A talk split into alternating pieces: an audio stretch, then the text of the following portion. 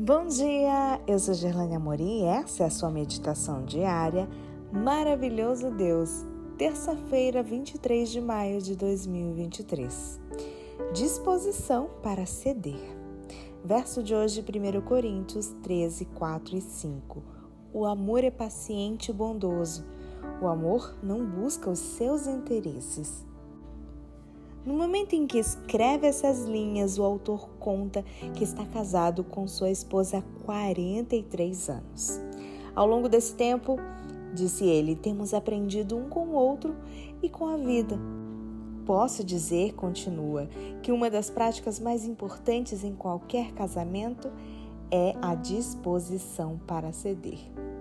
Como nesse relacionamento há muitas coisas que dizem respeito a gosto, preferências e manias e não a princípios bíblicos, há bastante espaço para que ambos estejam dispostos a ceder.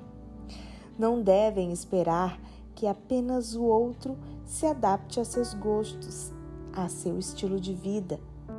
Quando solteiro, cada um costuma pensar na, somente naquilo que agrada a si. No casamento, porém, ambos devem pensar no que agrada ao outro. É preciso conversar sobre isso, trocar ideias, fazer um acordo, não buscar controlar, mas respeitar a individualidade. A disposição para ceder envolve renúncia.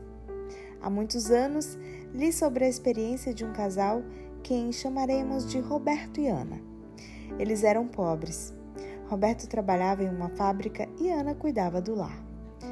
Estavam casados havia poucos anos e se amavam muito.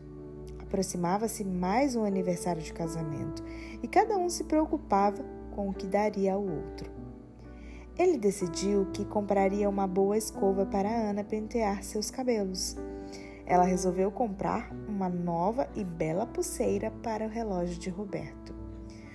Relógio este passado de pai para filho por gerações, cuja pulseira já estava muito gasta.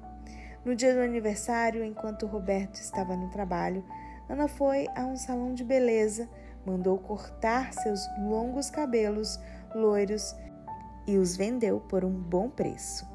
Feito isso, ela pôde comprar uma bonita pulseira para o relógio do esposo.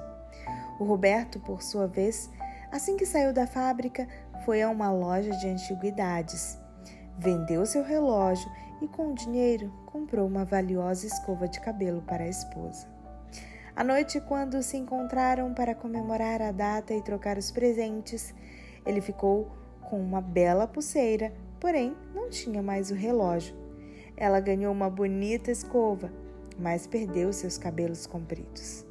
Contudo, naquele dia perceberam quanto se amavam. Cada um havia renunciado a um bem precioso para fazer o outro feliz. Quem ama está disposto a ceder e a renunciar.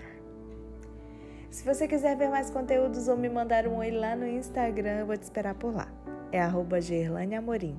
No Instagram você me encontra como Gerlane Amorim.